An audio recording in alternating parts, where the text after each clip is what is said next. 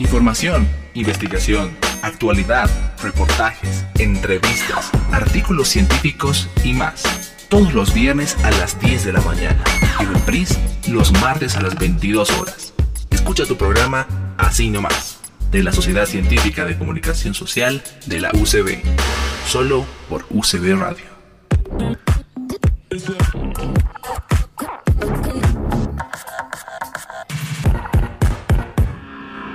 Partir de este momento y por UCB Radio, empieza tu programa Así nomás. Así nomás. Información, investigación, actualidad, reportajes, entrevistas, artículos científicos y más. A cargo de la Sociedad Científica de Comunicación Social de la UCB. Bienvenidos. Bienvenidos. Muy buenos días y sean todos bienvenidos a la UCB Radio. Yo soy Huáscar Quispe y estoy acompañado de Alejandro Ríos y juntos les traemos un nuevo episodio de Así, nomás, la, comunicación, está contigo un programa dedicado a la investigación comunicativa y sociológica de los estudiantes de la carrera de Comunicación Social de la Universidad Católica Boliviana. En esta ocasión estamos con un invitado muy especial, estamos con Darlene Alanes, estudiante de octavo semestre y ayudante de, en, en las materias de investigación de la carrera de Comunicación Social de la UCB. Bienvenida, ¿cómo estás Darlene? Hola, muchas gracias por la invitación, querido Dani y querido Alejandro. Muy feliz de estar acá. Bueno, hoy hablaremos sobre tu trabajo dentro de la universidad y sobre tus intereses investigativos en tu trabajo de titulación. Estás escuchando Así nomás, Así nomás, a cargo de la Sociedad Científica de Comunicación Social de la UCB, por UCB Radio. UCB Radio. Para comenzar esta, este primer bloque del programa, quisiéramos saber un poco sobre ti. ¿Cuál es tu tu tema de estudio para tu trabajo de titulación y cuáles fueron tus motivaciones para escogerlo. Bueno, mi tema de estudio ha tenido muchos cambios, la verdad, a lo largo de este tiempo. Y es porque prácticamente cuando haces investigación es algo cambiante y es algo circular. Entonces, mi tema ahora es la estratificación en la comunidad eh, otaku y K-Popper. Decidí escogerlo de esa manera porque al estar tantos años inmersa en esta comunidad, había notado muchas distinciones dentro de ellos mismos, ¿no? A pesar de que es una subcultura creciente en el ámbito cultural, es algo que ha ido trascendiendo con el tiempo. Mucho más allá de lo que es la música y del, de la customización de sus trajes, las mismas actitudes que ellos reflejan se ven situados en el entorno paseño también. Y se muestra esta misma polarización que nosotros como ciudad tenemos, pero dentro de nuestras subculturas.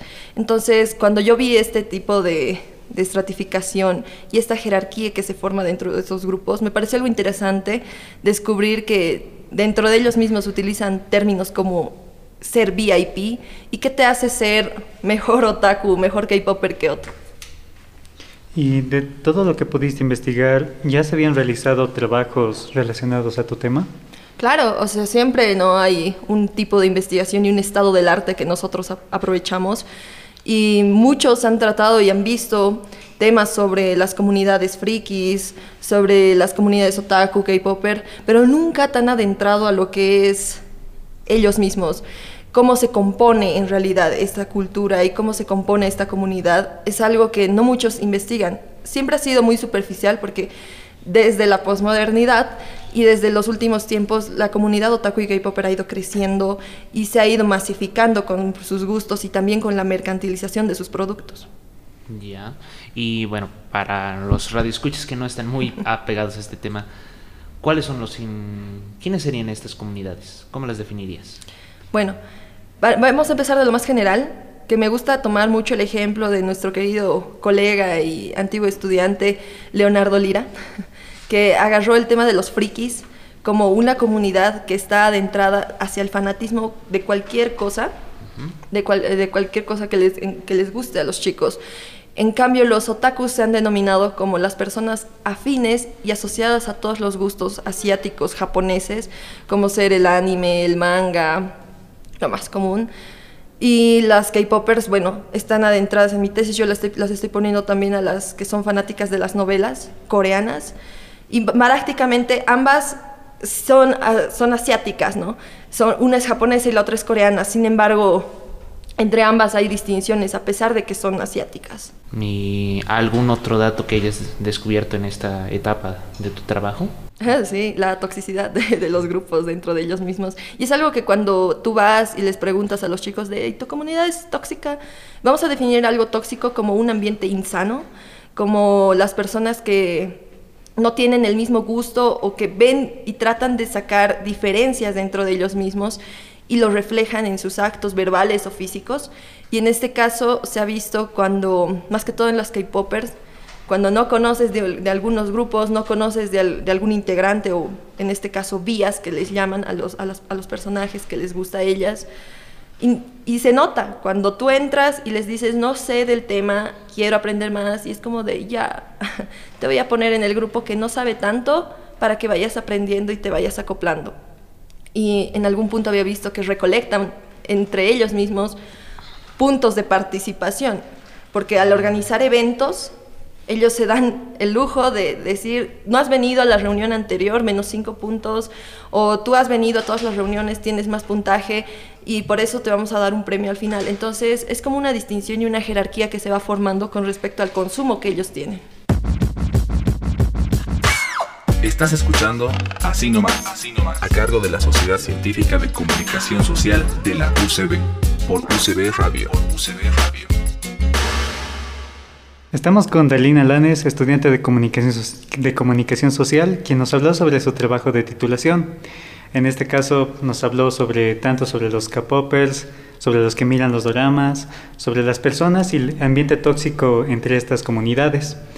Eh, en esta segunda parte vamos a hablar sobre su trabajo dentro de la universidad como ayudante de las materias de investigación y bueno, ¿cómo, llegaste a, ser ayudante de cátedra? Fue una recomendación muy querida de, de Lu, de Luciana Zurita, que me había recomendado con Guada por todo el aprovechamiento académico que tenía. Entonces, cuando yo llegué, estaba muy feliz de estar con Guada, porque es una docente de muy alto eh, estirpe, ¿no? Es una de las personas más brillantes que he conocido y una académica investigadora que para todos los jóvenes estudiantes de la carrera me parece un gran aporte. Está bien. ¿Y más o menos de qué tratan tus deberes actualmente dentro de las materias? Bueno, como sabrán, las ayudantías dentro de las clases es prácticamente ahora también constituido por la Universidad Católica. Que las materias como investigación necesitan talleres para que ustedes vayan desarrollando proyectos de sí mismos, ¿no? Antes se hacían grupalmente, ahora se está tratando de hacerlo más individualmente para tener más riqueza en temas también. Entonces, cuando nosotros desarrollamos una propuesta investigativa y se avanza la teoría en clase, conmigo pueden ir avanzando lo que son los talleres, ir armando la investigación, viendo el estado del arte, eh, mecanismos de, y herramientas de investigación. ¿Y de algún modo has dado clases en estos talleres entonces? Claro, se hace un repaso de todo lo que se avanza en teoría para que conmigo lo vayamos aplicando y junto con Guada vamos viendo el proceso de lo que es la investigación y cómo transcurre este proceso. Entonces, cuando nosotros, o sea, conmigo vienen, es como una revisión por pares, si lo quisiéramos ver así. Cuando ustedes van, analizan todos los textos y autores que tienen, conmigo los repasamos y volvemos a replantear nuevamente todo lo que ese autor dice, pero de una manera más didáctica.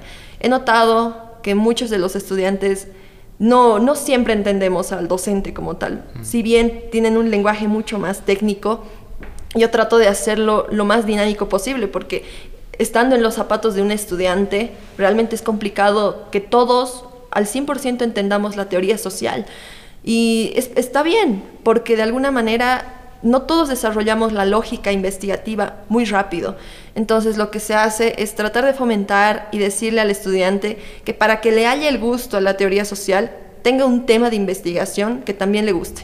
Yo siempre parto de ese, punto.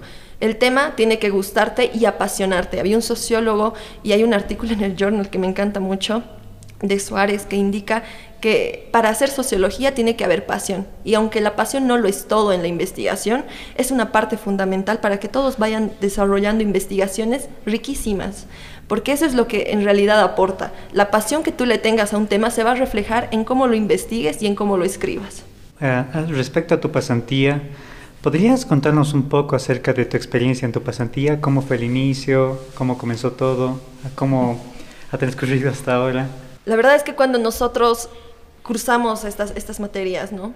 Eh, séptimo semestre, vemos estas materias comúnmente en recorrido, en carrera, como son, como la malla nos los muestra con ese dinamismo de hacer trabajos en grupo, de, con ese dinamismo de estar con tus compañeros hablando, de estar entre cambio de materia y cambio de materia. Y cuando llegas a la pasantía, notas un quiebre en toda esa rutina que, que has creado como estudiante, porque la pasantía, quieras o no, te ocupa un tiempo extra y te ocupa una mentalidad diferente, porque cuando empiezas a trabajar, por más que sea de pasante o empieces a trabajar formalmente, hay que considerar el ambiente en donde se trabaja.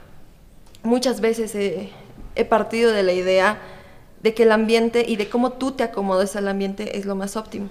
Claro que al inicio para todos y hasta para mí fue complicado porque adaptarme y salirme de esa rutina que yo tenía como estudiante de estudio, casa, estudio, estudio, estudio, casa, exámenes, preparación y que venga estudio, casa, trabajo, estudio, casa, trabajo, se hace un cacho complicado.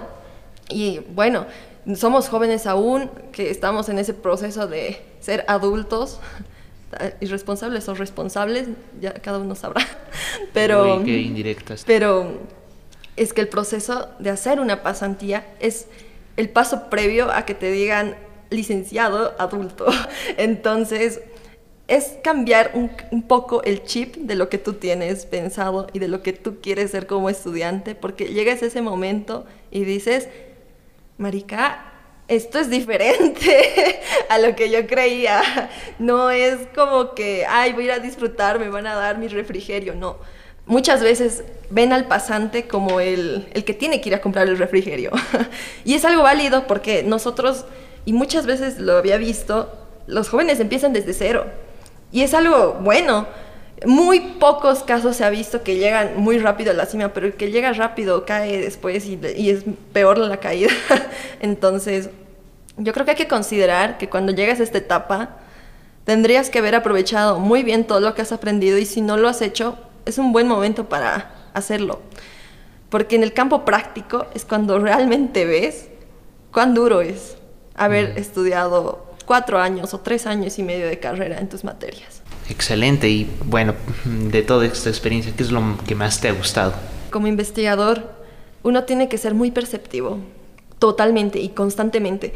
Y es algo que me ha gustado ver. Cuando empecé a dar las clases a los muchachos de cursos menores, yo decía, wow, yo estaba ahí sentada hace dos años y me hubiera gustado tener a alguien a mi lado de esta manera, como teníamos a Nirvana Artidan, eh, ex ayudante de materia también que nos decía, no, esto no es así, y tú veías cómo tenía un desarrollo en su crecimiento, ¿no? Y verlo ahora, yo diciéndoselos a los chicos, a mí me gusta mucho. Creo que la mejor experiencia que tuve es esta de la docencia, que quisiera retomarla en algún futuro, porque realmente ver el proceso vamos a ponerle como el glow up de la investigación de los muchachos, ¿ya? Mm. Verlos con un poquito así desatendidos de la teoría social, como de no, no quiero, y que después se vayan apasionando porque sus temas les gusta, es lo mejor.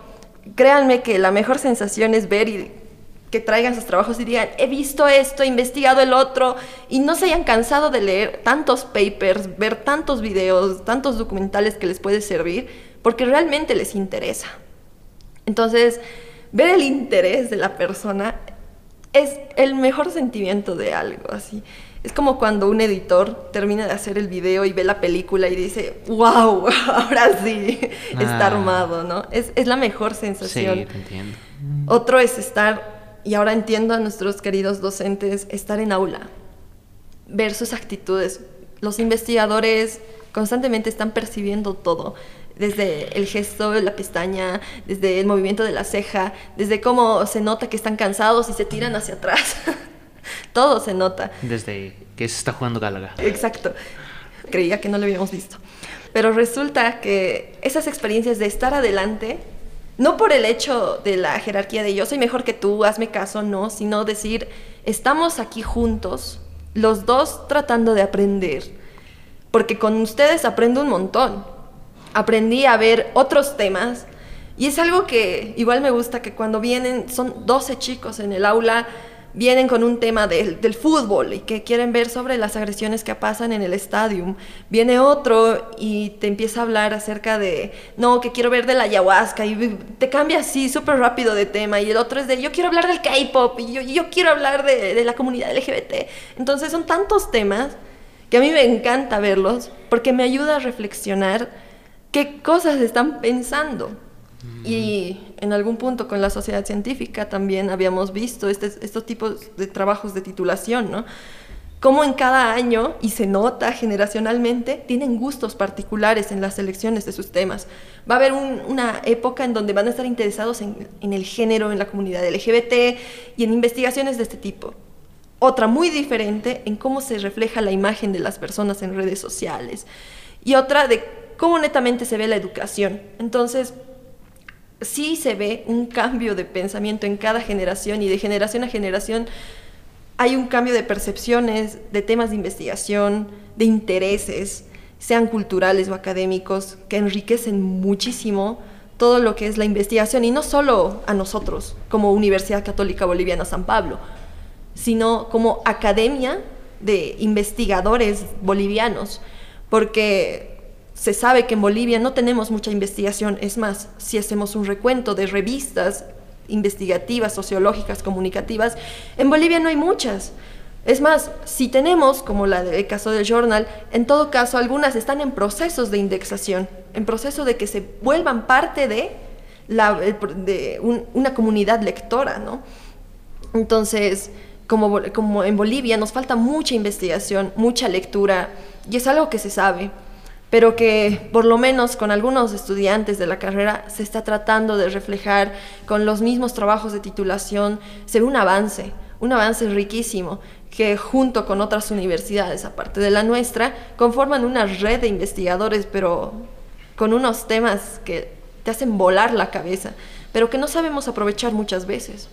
Bien, y bueno, entonces se podría decir que estás enamorada de ser docente. no sé qué tanto el término enamorado sea lo, lo, correcto. Bueno, apasionada. Creo que es un gusto que hayas. Y es que la, la misma carrera de comunicación social te abre tantas puertas que si bien nosotros sabemos que nuestra malla es una de las más completas, gracias a Dios, en Bolivia, y que como en otras universidades, a pesar de que tienen ramas de comunicación social, solamente se ve una parte de lo que es, ¿no? La prensa, eh, comunicación digital o en medios masivos, que como sabemos, solo es una mínima parte y un porcentaje tan chiquito de lo que realmente es comunicación social. Creo que lo que más ha enseñado esta carrera y la Universidad Católica tiene como un plus al momento de atraer a sus estudiantes también, es tener ese beneficio de que tú no vas a salir solamente un comunicador social que está dedicado a la prensa o que está dedicado a la radio y que como comúnmente se crean estereotipos, que el comunicador tiene que ser presentador de tele y si no, fracasó en la vida. No es cierto. Hemos visto la comunicación para el desarrollo, un área muy exquisita que nuestro querido docente José Luis Aguirre nos ha enseñado. Eh, está la comunicación en marketing y en empresas, que no muchos lo aprovechan y es un campo muy abierto y muy grande. Está la investigación social, que bueno, es una de las ramas muy poco vistas y hasta confundidas con la sociología, pero es que como comunicadores sociales también tenemos que saber de ello, ¿no? La teoría es vital. Y el documental, el cine, la producción audiovisual, que si bien en Bolivia no está tan desarrollado, se trata de hacer, por lo menos en la universidad tenemos los recursos necesarios para lograrlo. Muchos alumnos interesados en esta rama, que es cine documental y contar historias audiovisuales o fotográficas, creo que es algo que nos vuelve un paquete completo del comunicador social, que en algún momento lo leía en, una, en un texto, como el perfil del comunicador, ¿no? Pero más allá de solo ser licenciados dientes comunicadores, somos humanos y somos personas muy sociables. Más allá de lo que diga la persona introvertida y te diga, no, yo soy comunicador social, no, no hablo. no, es, y es que creas una conexión con la gente. Esa conexión que nosotros creamos y, y hablamos, creo que es lo más bonito.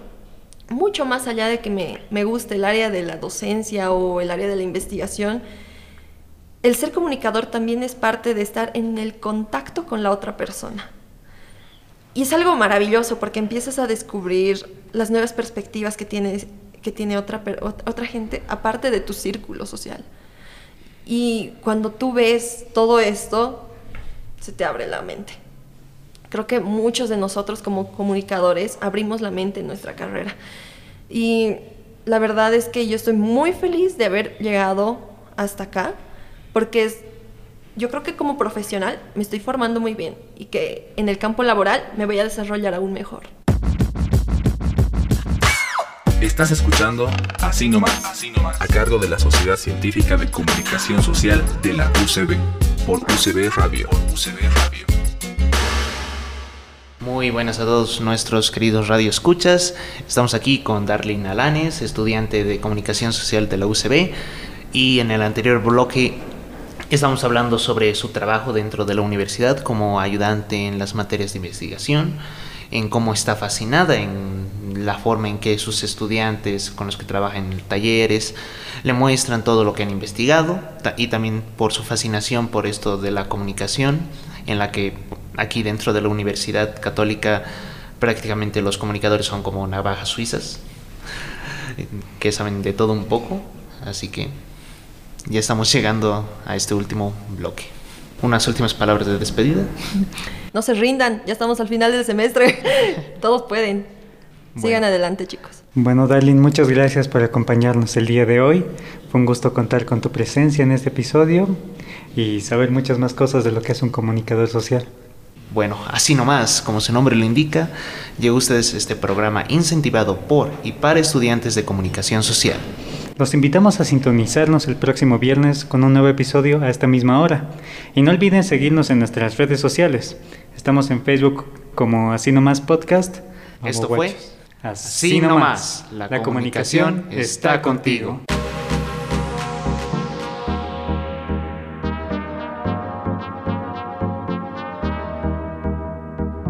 Ha llegado a su fin tu programa Así Nomás, Así Nomás, a cargo de la Sociedad Científica de Comunicación Social de la UCB. Así Nomás. Será hasta la próxima semana por UCB Radio. UCB Radio.